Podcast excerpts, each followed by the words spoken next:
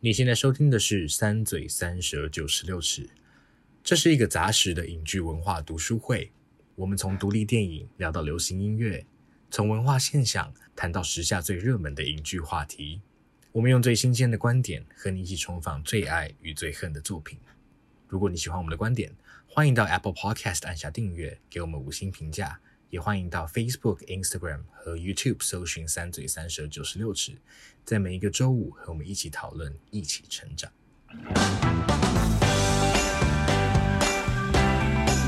大家好，欢迎来到“三嘴三舌九十六尺”，我是硕翔，我是马德，我是王优。今天要来看的是法兰西特派周报。啊 是不是大家大家最近都会有一种很久没有主持的感觉吗？为什么我有一种很久没主持的感觉？还是我很久没讲电影？我也觉得你很久没主持的感觉，对不对？对不对？我有这，我真的有这种感觉。嗯、我上一次讲什么、啊？因为应该就是因为真的很久没主持，是吗？是阿信吗？对，上一次有那么久、哦、是阿信哦。而且我很久没讲电影啊，对，好像是。我甚至也不确定是不是电影。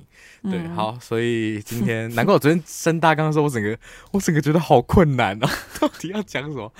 啊，尤其这一部《法兰西特派周报》，不知道大家看了没啊？我说听众 听众朋友们，等下对不起，嗯、我突然想到硕想，你还有预计的访谈了啊！我想说应该没那么久，硕翔都是走谈话性节目，对对，对，对，我就真的都没有在主持电影，真的是对，不好意思，不好意思，希望两位多帮忙，谢谢。好好 好。这一部《反而是特派周报》哇，那时候我记得六月的时候知道，那时候是他第一次上片，好像是在坎坎城影展，对不对？哦。Oh. 然后我那时候知道的时候觉得，哦，好看视觉，觉得好，真的好美，我就那时候就很期待。然后所以上的时候，哎，我是昨天去看的。然后，哎，我是包场，平日下午包场，我就觉得有点难过，觉得 没有人要看。哎，可是我我刚刚去看的时候，很多人。真的吗？所以我可能只是时段挑的不是很好。我被这个看电影的所有人排挤。哎，我刚刚以为你是认真包场，你是不想要任何人进来吵你的意思？不是啊，说我拿那个钱呐，谁要这样？自己包场，对啊，那。大家看完这一部，尤其王优，你是看完现在马不停蹄的回到家，打开麦克风，开始录音。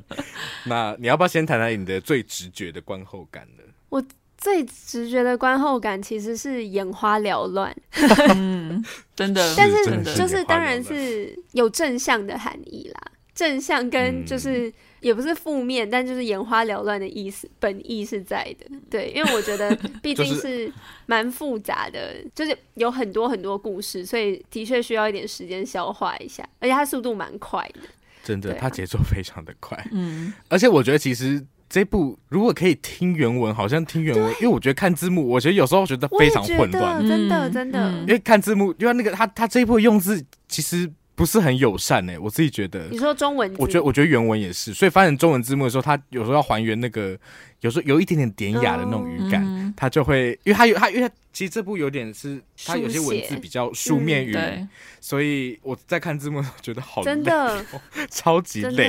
然后有时候想说，到现在在干嘛？现在在干嘛？现在在干嘛？然后又很快，所以你就要很快的吸收一些，把那些字叠加在一起。对对对对。对那除了眼花缭乱，马德那边有没有？什么其他的感受？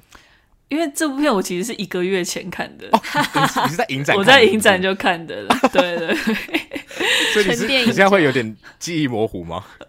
记忆模糊倒是还好，但是真的是是模糊还是沉淀已久？沉淀。现在心中的感受，嗯。反正这结束之后，我有来一个嗯那个 Wes Anderson 马拉松，所以我现在把所有 Wes Anderson 的片都看完了。哇，马的就是自由神，靠你了，真的是、欸、根本就是压力好大。对啊，这是因为这是他第十部片嘛，所以真的可以说是眼花缭乱。那我们更多的话就。就留待后面再讲好了。对对对，OK，好，那我们就例行性的来这个初评一下。好，我再强调一次，一个人喜好，从一到十颗星，好，一到十分了。什么时候有颗星出现？对，一到十分。好，讲好了吗？好，好，准备，三、二、一，七点五八。多年好友不是作假的。说想再度赶到，那我先下线，谢谢大家今天的收听，谢谢大家。有个夸张，哎，我们真的认真，每一次都没有套好，哎，真的。对啊，然后我每一次都被排挤，哎，所以显然这是真的吧？对不起，说。但是我觉得还是其实还好啦，其实那个 range 那个 range 很。差不多哎，七点五跟八差不多啦，对不对？对啊，对啊。但我就是，其实好像每次都是我给高，对不对？好像是。我觉得好像很常是这个，好像蛮常是。你比较，你比较心胸宽大一点。心胸宽大，对，我记得见识比较浅薄一点。好啦，这一部。我们我们很快的介绍一下这个这部片在干嘛好了，这部片叫做《法兰西特派周报》，所以它的电影名其实本身就是一个报纸名、杂志名啦，杂志名。嗯、那这个杂志呢是一个虚构出来，就是不是真的有这个《法兰西特报周报》特报周报特派周报存在。所以故事的开始呢，一开始其实就有点从这个虚构的报社的小历史开始谈起。那其实这个报社呢，就是他们里面虽然这个片的背景是设在一九六零年代的法国，但是这个报社是一家美国报社，所以他们是一群美国人在这边在法国经营的美国杂志的感觉。然后创办人他本身对于报纸这件事情非常的有热忱，所以呢，他从家庭的那个残骸接手之后呢，他就创办了所谓的法兰西特派周报，然后。持续的把它发扬光大，然后呃也获得了一定的知名度。只是有一天呢，哇，他过世了。过世之前呢，他有留下一个遗嘱，他说：“呃，我死了，你们也别想再做了。”所以呢，我死的那一天就是你们要收刊的日子。所以呢，这个故事就从这个地方开始说起，就是一群这个报社的记者，他们聚在一起，聚在这个已逝主编的办公室。里面在讨论他们休刊，不是休刊，停刊号要放什么样的文章，嗯、对，所以这一个电影其实蛮特别的，就是它它其实就是有点复制的在阅读杂志的那种体验嘛，对不对？因为它主要其实就是由三篇短篇故事，嗯哼，所构成的。嗯、那其实就是在在杂志里面就是三篇那种长的要死的文章啦，有点像封面故事的那种感觉。因为停刊号嘛，所以放多一点的感觉。嗯、然后，所以我自己在看的时候就觉得好有趣哦。因为我我最近就还蛮觉得，哎、欸，那种短篇小说集很好看，尤其是那种有互设的短篇小说集。嗯、比方说，我们之前读的那种那个吴明义的那个《天桥上魔术师》，就有这种感觉。所以看到这个的时候，就觉得哇，好可爱哦。嗯、因为他他其实不管是在像我们刚刚讲到台词的语感上。或者是它的叙事方式，嗯、还有整体的结构，还有视觉呈现，其实都一直在想要给你一种你在看一个活着的杂志的那种感受。嗯、对，那想问就是两位对于这样的安排有没有什么特别印象深刻的地方，或者有什么样的评论吗？嗯，因为我个人没有看过 Wes Anderson 其他的片。所以我不太确定说跟以往的叙事方式有什么不一样。我只知道它就是以视觉非常美丽著称，就是真的太惊人的 漂亮了，非常抓眼睛的那种视觉。然后我觉得他在《法兰西特派周报》这一部戏里面，刚刚说想讲要呼应，就是可能阅读报章杂志的感觉。所以我觉得他很多的画面是有点近似于静止，但是会有一些动态，就是。我觉得这是他在拍摄的时候很巧妙的一个运用，嗯、因为毕竟他还是电影，所以他当然不可能给你一个就是一张图片的感觉，但是会有一些很巧妙的动，就是那种就是自生活中很自然的脉动那种感觉，我很喜欢。然后再加上，嗯，我觉得他的镜头，因为有时候会让人觉得有点在翻页的感觉，或者是你眼睛从左边这一页，然后呢瞄到右边那一页那种跨页图片的感觉，嗯，我觉得很有趣，就的确有在呈现。杂志阅读这个部分下了一点功夫。我其实也非常喜欢的一点，也是你刚刚提到那个好像要禁止不禁止的那个，嗯、因为其实我觉得那个在动作片，其实好像这不是一个罕见的特效，对不对？或者说这个它里面到底有多少成分是表演的，多少成分是特效？我觉得蛮有趣的，因为。它虽然是有点静止，可是他其实你感觉到他有故意要让你看到演员在呼吸的那种感觉。我其实觉得他是让他们定格而已，我觉得没有用特效，我觉得就只有定格。哎，好好玩哦！大家都是选这个，因为那个选印象深刻的，我也是觉得是就是在监狱那边嘛。我刚刚去查是叫《The Concrete Masterpiece》那一段里面，它不是就有很多的对，就是刚刚讲的那种 snapshot 那种感觉，对，就是一个定格画面。然后可是里面的人其实都有点微微在。就是还是有在动这样。我觉得就是，对，我觉得那个还蛮好玩，因为也不是说真的是第一次看到这样的呈现方式，但是因为是 Wes Anderson，、嗯、所以他故意要让你知道说这不是一个完完全全静止的。用特效做出来的，像是可能在《消失的情人节》里面那样子的感觉，就是它还是有一个蛮对对对对对对，就是蛮有机的那种那个东西在里头，所以就觉得那个其实还蛮蛮好玩的，对、啊、对耶，而且。像刚刚网友讲到那个翻页的体验，我就想到美食记者的那一篇里面，蛮、嗯、印象深刻是有一个景，他他就是连续穿越了好几个房间，哦、然后那几个房间看起来都是非常实的景，嗯、然后他一直走，我就觉得好贵，到底真的真的好贵，因为他就是他的每个景都是，因为我觉得刚刚网友提到说这部片就是极致的漂亮，所以。我记得他连续穿越，可能起码有五个房间，但那五个房间都是都是那种精心，对，就是精心设计，然后很多细节那种景。然后我觉得也真的真的就是刚刚讲，我觉得与其讲眼花缭乱、目不暇接，会不会好一点点？是 是是，就是真的有点资讯量过大，然后那时候还要顺便听故事，啊、所以就会觉得，嗯，我的天，真的太累，嗯、但就会觉得啊，很丰富。就是以观看的经验来说，觉得真的我自己觉得很很震撼啦。嗯，就是那边。我其实觉得说这部片它。他的叙事手法其实跟过去的 Wes Anderson 我觉得没有到很不一样，反而是一种延伸。就是这部片，我觉得是一个 Wes Anderson 最 Wes Anderson 的一部电影，就是至少在他的视觉，对，在他的视觉呈现上面。但这不是这部不是我最喜欢的 Wes Anderson 作品，但是就是其实他过去就已经很常在试着用这种书面的方式或架构去呈现他的电影嘛，像是在那个有一部叫《天才一族》啊，里面他就是用章节在在区分那个那个故事嘛，然后或者是说在。欢迎来到布达佩斯大饭店里面，他就是会用，就是以在看一个故事书的架构，所以一层又一层的那样子。嗯、就是说，他其实过去都一直有在把这些概念，这是都都是很类似的概念，他有一直在重复使用。只是在这部片的时候，他就是把完完全全就是有人在看一个电影版的杂志的感觉，嗯、就是已经变成是。完完全全融合在一起了，但是我觉得的确是有时候虽然是目不暇接，但是我觉得有时候资讯量还是有点太大，因为 就是会变得真的是眼花缭乱。我觉得，但是我觉得这又同时好像有一点点就是像。就是我们阅览一本杂志的感觉，因为杂志很长都是很多的内容在里面，你没有办法整本都吸收嘛。对对对对，就是你翻的时候，你就是哇，好多东西，好多东西在到处都有，然后你好像也必须会漏掉，花时间才能真的。对对对对对对，所以有点，哎，我觉得蛮有趣的感觉。嗯，因为马德，你刚刚提到那两部其实都是改编自文学作品，对不对？就他们原本都是一本书，嗯，天才一族我解释。布达佩斯是吗？我觉得记得都是他他自己写的，他只是弄得很像是真的一本书吧，就是他是那个灵感是取自。一本书的感觉，嗯，哦哦，只是说灵感，灵感是灵感来自，对对对。但是我记得，就是我，嗯嗯，你们知道，就是之前 Wes Anderson 有，那是他出的书吗？应该不是他出的书，嗯，但是有一本粉红色的 一个精装书，在成品卖一千两百二十五。块，会不会太惊喜呀？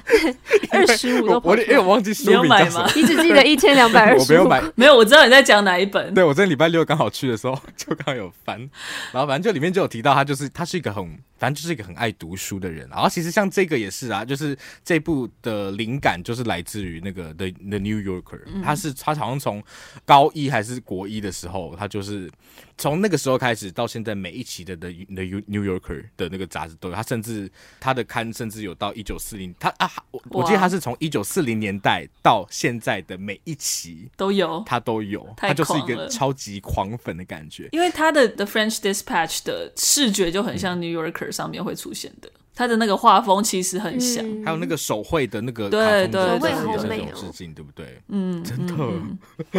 而且我其实，在看的时候，我不知道这是虚构，我想说应该是真的吧。然后 像那个 credits 那边不是因为有很多的封面吗？对，所以我就我那时候就想说，哦，那应该就是这个刊物的以前的真的，后来发现啊，他自己做出来画的吗？也太太有创意了吧？对啊。嗯、然后像其实在这部电影里面的所有。记者，嗯，尤其是我们看到这些有有出来叙事的记者，记者。记者 都是 The New Yorker 的，算是明星记者啦。Oh, 但是因为我、oh. 我其实我自己其实根本没有看过 The New Yorker，所以我也是查资料过程中才发现这件事情的。嗯、但就是也许真的看过，虽然我我不知道听众听众有看过 这种杂志吗？有看可能也看不多吧，对啊。但就蛮有趣的。那、其实刚刚有说到这部片就是由三个大的封面故事所组成的嘛，所以也有三个记者来说故事。三个记者说过说的故事也不有时候不太一样，因为有一个像有一个比较像是演讲的记录，然后有一个比较类似是那种调查报道，他、嗯、就是深入他深入敌营的那种感觉，他虽然有点太深入了啦，然后所以就对对对，所以我觉得还蛮有趣。那三个故事里面，你们自己有没有觉得比较喜欢哪一个啊？应该一定有吧，因为毕竟它就是三个比较独立的短片。或是觉得我的天啊，真的超级无感的。我觉得其实有点难选，对我来讲，因为我觉得每个段落给我的感受好像没有差到非常多。对我个人而言，哦、嗯，就是怎么讲，我知道它是它的确是非常非常不一样的故事，只是我说它带给我的情感好像的差距没有到那么大，嗯、就是都会有一点点的情感波动，但是都不是到特别的怎么样。所以就是我有点难，嗯、我真的好像选不出来一一部是我特别喜欢或特别不喜欢的，就是都蛮喜欢，欸、但是也没有到超级喜欢的那种程度。嗯，对。啊，真的要选？欸、其实没有，其实其实我、嗯、其实我完全可以理解，因为我其我的答案也很蛮类似这个。我我是我我那就是没有特别喜欢哪一个，然后也好像也没有特别讨厌。谢谢大家哦。对，不好意思，真的真的。那你呢？你你自己有吗？对，网友。我觉得我只能说，我我看到后面，我觉得我脑袋已经有点快不行，所以最无感的应该就是第三则，因为我真的有点不太记得了。你说不太记得发生什么？而且第三者人超级多，超级多，真的超级多。那对啊，而且他塞了一个 Saoirse 在那里，然后根本没有什么，没有什么戏份。我就觉得，我就想说，超级没有戏份，超级没有，不能接受，不能接受。我一开始想说，我记得我在看一开始在看卡斯的时候，我看到他，可是老想说记者群。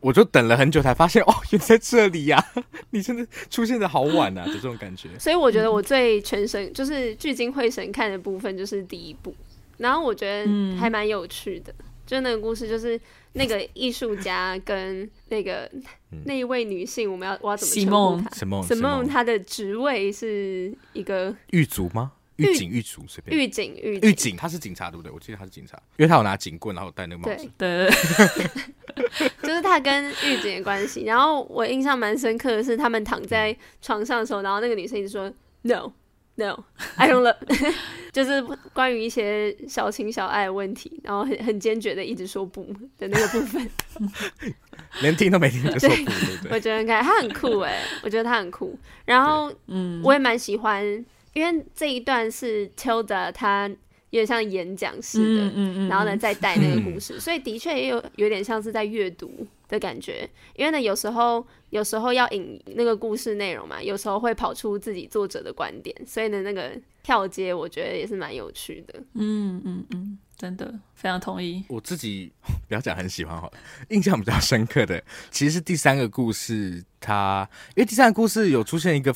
就是很手绘，不知道是预算不够还是怎么样的。这一点好像是说会像杂志里面会有那种漫画的部分，那那种连环漫画，对不对？对，而且那段其实是应该算是全片最动作、嗯、对动作戏最多的吧，所以他刚好用一个漫画可以更夸张的呈现，嗯、确实是啦。对，嗯、那哎、欸，对，确实有人会觉得这部是一个非常动作片，你们自己怎么觉得？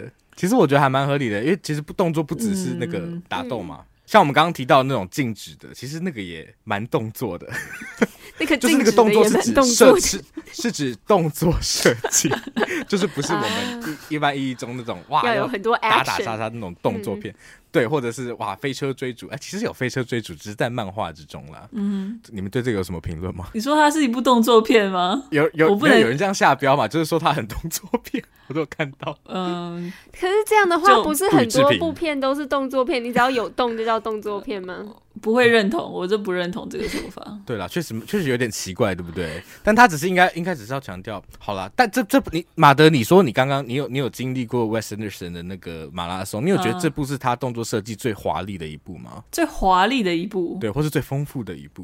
因为我我想好像其实算是吧，我没有看过很多。不会啊，他的他那个布达佩斯，它里面也有那个枪战追逐啊，哦、而且 对而且其实没有，他其实我觉得很好笑，我觉得他他有在尝试。怎么讲？因为开枪这件事情，他其实从他第一部片就有了。但我觉得他有把 quote unquote 枪战这件事情有慢慢的就是不断的延伸。因为他前面有一部叫那个《海海人生》，《海海人生》里面有一段枪战，嗯、然后他相较于他现在的片真是混乱许多。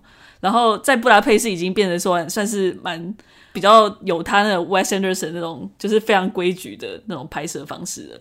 然后这部，嗯、我觉得这部就是除了刚刚我们提到那个定格那边，因为他后来都用动动画来呈现的话，动作设计上也还好。我不知道，我就觉得就是一直在持续的延伸他过去的那个风格，只是这个就是有点像推到了一个，哦、就有点有点疯狂的，对，超级 Wes Anderson 的程度了。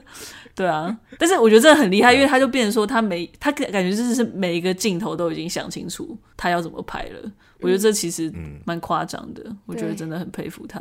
嗯，所以叫动作片，我不知道，我觉得我觉得他的片好像多多少少都会有一点点动作戏嘛，但是可以被称整部片叫做动作片，嗯、我觉得好像有点有待商榷，有点多了啊 啊！我觉得我觉得对，应该说动，我觉得动作其实也是他他的喜剧里面很重要的。对对对对，真的对，嗯，确实是。那因为这一部其实有点像是一个选集的电影嘛，我不知道你们会不会。我自己看的时候会想说，哎、欸，因为确实这部片比较负面的那个评论，有些人会觉得这部片到底在干嘛，就是毫无重点可言。有些人他就会他会觉得这部就是大烂片。就是是哦，那那你们夸张？对对对，没有没有。可是我觉得每部片好像都有这么夸张的人，可能有些人就是特别夸张嘛。对啦，但我的意思是比较负面的，会是对于他的叙事，就是看完好像没有一个太深刻的印象，或者是因为这部片就是号称是给新闻人、新闻从业者的一封情书嘛，对不对？英文本来就这样写哦，不是我们就是滥用情书。但就是有有些人觉得看完其实他不会特别同理所谓这个记者的。这个角色，嗯哼，嗯，我不知道你们觉得呢？你们看完有觉得哇，记者好怎么样，或者记者应该是怎么样吗？我其实真的有这种感觉，我觉得我分数没有办法给到很高，嗯、一部分就是因为我好像没有觉得真的很受感动吗？嗯，嗯就是的确太知道他想要呈现的可能记者的定位是什么，但我觉得也也也不是说你要。讲记者的故事，就要把他讲的说他有多伟大，或是怎么样。只是我觉得，嗯、不知道是因为资讯量太大，我还没有办法消化吸收，还是因为其他的原因。我觉得好像没有真的，的确没有很了解他想要说的一个主要的那个是什么。但是他他把它做成杂志，包装杂志这件事情是很明确、很清楚的啦。是，嗯。其实我觉得光看一件事就知道，就是我们刚刚在开录前，我很紧张的在找那个角色。可是大家就一致觉得没有人会记得那些叫什么名字，就大家在看或者看看过这部片的听众，你想得起来任何一个记者的名字吗？没错，名或姓根本想不起来，就是因为他们真的是退到很很后面，嗯，因为他们他们本身要讲的故事就已经复杂到一个不行了，所以身为一个记者的观点到底是什么？我觉得好像真的看完会有点模糊。马德会有这种感觉吗？我其实都蛮同意的，我觉得这部片有一种。就是它形式大于角色了，嗯，可是就是它还是会让你觉得蛮好，就是至少我还是觉得蛮好看的，是因为它形式真的做的很好，真的，嗯，对。那我觉得，我觉得 Wes Anderson 的片很容易有这个危险，因为毕竟他本来就是一个很、嗯、怎么讲，艺术风格非常非常强的一个导演，嗯、所以他就是很明确的说你在看电影，嗯、那这件事情你本来就是会有一个。就是你的情感要带入，本来就是会稍微困难一些些些，然后再加上这部片的资讯又多到爆炸的时候，你光消化资讯都来不及了，情感根本就可能都出不来，然后那些角色也变成说是，就变成说故事中的人，然后不是在看他们的故事，就感觉是用来用来衬托这个形式的一个元素。对，我目不至少第一，我现在看完，就算沉淀了一个月。我还是有点这样的感觉，因为我觉得有些电影是你看第一遍的时候你没什么感觉，但是你事后回想会越来越多情感出来。嗯，但我目前这部我还没有这样的感受。嗯，就是至少不如其他的 Wes Anderson。不过。这点我们可以稍后再再更多讨论，对，稍后更多讨论。我觉得，我觉得哪一题啊？因为我是我好像剩一题，有我那题，我有准备啊，我有准备那一题啊。谢谢谢谢谢谢谢谢，真的很棒，谢谢大家。我乱下结论没有啦，就是我觉得。很 很棒，为什么大家都慌张？好慌张，看出来我很慌张吗？因为我刚刚看到时间，想说怎么才半小时？好，好，但没事。我觉得延续我们在讲这个，就是其实这部片也有讨论到一个，就是不算讨论到，但有一句我觉得蛮亮眼，或者是我很鲜少在看完第一遍后真的留下印象的台词是 “No crying”。嗯嗯，这个算是一个座右铭，是刻在那个。他心里没有啦，刻在那个主编的办公室门上，对，然后就他办公室门上就写的 “No crying”，然后其实主编出场的一些环节，他也口中确实讲这句话，所以这个算是一个他的，我不知道哎、欸，大家怎么看待这句话？我想想先听听两位的看法。哎、欸，王优，这个题目会对你来说太突然？不会啊，毕竟你才刚看完，好。我不知道啦，因为 毕竟我刚刚就已经表示了，嗯、我有点不太确定说那个本片的主旨或是想传达讯息。但是如果很直接在讲记者故事的话，嗯、可能就是在讲说，嗯，要客观呈现一个故事或一篇报道的时候，他们需要收放自己的情感嘛。嗯、所以呢，嗯、就是。不要哭泣，就是避免过多的情绪去影响自己专业的判断。但是我又觉得蛮有趣，因为哭泣感觉就是伤心的情绪嘛。但是其实，在故事里面叙述的时候，其实还是看得出来那些作者蛮有。可能蛮有一些情绪的，是对，是是就是个人的观点，当然是不可能完全抹杀。而且像是我觉得主编在 review 那些就是稿啊故事的时候，我觉得他也是很有人性的，就在很很多部分也是有展现出他的人性，然后体贴的那种感觉，然后也很爱戴他的作者，所以我觉得嗯蛮有趣。为什么特别是禁止哭泣这个情绪？嗯对，对你刚刚讲到，因为其实他们这种记者跟我们一般认识，比方说在写，比如说东森新闻的记者，其实还是有一点点不太一样。就是因为他们写的很长一篇，其实他们都有自己的写作风格，而且其实都蛮具有文学性的写法，嗯、所以确实他好像不太可能不掺情绪在里面呢。对那马马德，你是怎么看这一句话的？No crying。其实我觉得就跟网友的一样，就是一个、嗯、就是一种感性跟理性的切割嘛。就是你说作为一个记者，就力求客观，嗯、然后尤其在那个主编办公室里面，就是公事公办的这个原则。嗯，然后，嗯、可是就是也是跟网友讲一样，就是说在写作新闻的同时，你还是能够拥有自己的情感跟观点，但是你还是要力求以清新直白，然后不加偏颇的方式去呈现。嗯，感觉上是说你要尽量把情感排到外面，但是其实你的感动还是可以在文字间，就是字里行间里面透露出来。嗯然后我刚刚会讲到说留在后面讲，是因为我觉得其实这种感觉有一点类似 Wes Anderson 的电影，因为他的电影其实都会有一种直翻就是那种人工制造感，就是那种人工感，嗯、就是那个 artificiality，、嗯、就是一个像刚刚讲到他的美学，就是他不管是颜色使用，或者是那个画面的构图上那种对称，或者是他刚刚讲到说像翻翻页式的那种运镜，其实这个翻页式那种。那个 pan 的方式，很机械式的运镜，其实也是在他很多电影都会看得到。然后或者是像书面章节形式这样子，就是这种种都是造就了一个不实跟距离感。所以我觉得就是说，No Crying 也有带有这样的感受，就是说这个总编要求无论如何，他的他的工作人员在他办公室里不准流泪。就像我觉得有点像 Wes Anderson 他的作品里面。的角色其实不会有太大情绪，过多的情感，没错，就是他不会，他不会喷泪，他也不会震怒，他也不会狂喜，这样，对对对，就是我觉得他的电影里面的情感是需要去解构之后才可以发现的。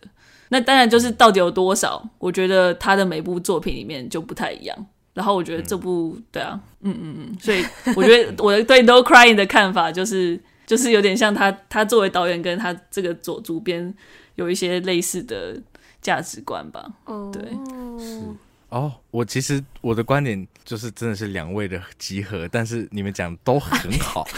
我真的也是，因为我在出这个题目的时候，其实就是想到马德刚刚讲的那个那件事情，就是他好像没有要，他就是没有要你哭啊，嗯嗯，他就是他可能或者他可能就真的需要你，有点像布莱希特，他他那时候他提出的剧场概念就是他不要观众。投身在那个角色里面，他不要观众在同理他，嗯、他就是要你觉得这一切都好疏离，因为他觉得这个疏离感才可以让你去，比如说享受这个整个观看经验，嗯、或是让你真的在思考他到底要干嘛。嗯，我觉得好像有一，我都看到觉得好像有一点点类似这种感觉。嗯、这个 No Crying，嗯，如果作为甚至像马德刚刚说的这一部，如果是最 Wes Anderson 的一部，最他的风格的一部。一部他的片，废话，他风他的片里面最，对对对，最像他风格的一个集大成者的话，其实这个 No Crying 好像也可以有这个层面的解读，对啊，或所以或者如果就是我们我们在说，或者那些有些不太爱这部电影的人，觉得说完全没有办法同理里面任何一个记者朋友的话，好像某种程度上。也合理吧，可能他或许就是没有要你同理，或者没有要，因为他这因为这个杂志也会，大家会有一种啊黄昏产业 赚不了钱，好像大家都要收光光，会有一种这种怀旧感。嗯，但是怀旧感常常都会是感伤或是什么的，但他或许就是他就是没有要呈现这样的一个，嗯、对他不是真的要追到一个哇过往的美好时光的感觉。嗯，是，而且而且他其实那个 French Dispatch 里面的。旅游记者那个第一段，Owen Wilson 演的那个，嗯、他其实那个镇不是就叫 Only 吗？对，就是那种无聊。无聊吗？对啊，他其实叫他取名叫 Only，其实也蛮好玩的，欸、就是。他在舞女里头闯荡，这样，然后去形容那边的人。这个这个中文有翻吗？没有，他好像直接翻他的声音，就是音译，他好像是音译，不是意译。对，但是我忘记他翻什么。看这个，这个就是要懂法文的人，这需要我天哪，你们才看得出来，真的是有点有点太厉害了。哦，对啊，所以其实我觉得蛮有趣的。哦，这部片你们自己会觉得这部片不是很好讨论吧？因为我昨天就想说剧情的部分。我真的有点不知道讨论什么，因为三个短篇故事，老实说，我没有想要特别讨论哪一篇呢、欸嗯。所以我觉得你你写的很好啊，你又点到我们至少可以讲的地方。对对对，就是讨论整体结构跟他的视觉，我觉得这好像是他最、嗯、重点呢、啊。对，他的重点好像是就是这里，因为他就是设定在法国嘛。而且他表明的就是，他是一个以一个美国人的角度来看法国的一个故事，但不讨厌，但是不讨厌，因为他其实是你感受到他是很深爱这个这样的文化的。然后像因为 Wes Anderson 他也很喜欢看电影嘛，所以你可以看到一些就是可能法国新浪潮那时候致敬，要致敬，像那个截取的一些灵感来源啦。所以就是其实你也可以去去找他 Wes Anderson 他对电影的致敬，也可以在。在里头可以发现，所以还蛮好玩的，嗯、对啊，所以也是一个法国，如果是法国电影爱好者的话，对啊，可以去里面去找彩蛋的感觉，真的可以。而且我觉得这部片就真的是视觉上就真的太丰富了，所以光看你好像不去管它的剧情，好像也会蛮好看的啦，嗯、就是，其实是啊，其实是啊。说不定会更享受。其实老实讲，我觉得会、欸，因为我觉得我我在看剧情的时候觉得好痛。对啊，讲到讲出真实心声。早知道我就先来听三姐这一集，对不对？真的是不是？你就是放下你的执念吧，你就是认认真看。如我们，你其实也不会全部看懂。哎、欸，而且我其实突然想到，我那时候去看的时候，我隔壁坐了一个人，他整个睡着，哎，他大概看了十分钟开始睡着，然后就开始。十分钟，这部片前十分钟还好吧？至少你还会被，而且他的整部片几乎整部片都是呼吸声超大，然后或者是打呼声，然后我觉得 真的是太猛了，而且哦天哪，这太荒谬了！而且我还记得那时候是有人跑来跟我换位置，为什么？就是他说他很想要坐我那个位置，我还记得是什么 J 排十七号之类的，他就说对不起，我真的很想要坐 J 排。我可以跟你换吗？这排不太前面吧？它这排是一个有点尴尬的位置。这排是一个非常好的位置，就是超级好的位置。因为 Movie Titan 的时候，这一排是哦，你在 你在这么大的，因为金马金马它就是一百九就可以那个，反正总之他就跟我换，我就变 G 排，然后变 G 排就算了。重点是旁边坐了一个一直在睡觉的人，你人太好了啦。让今后呢？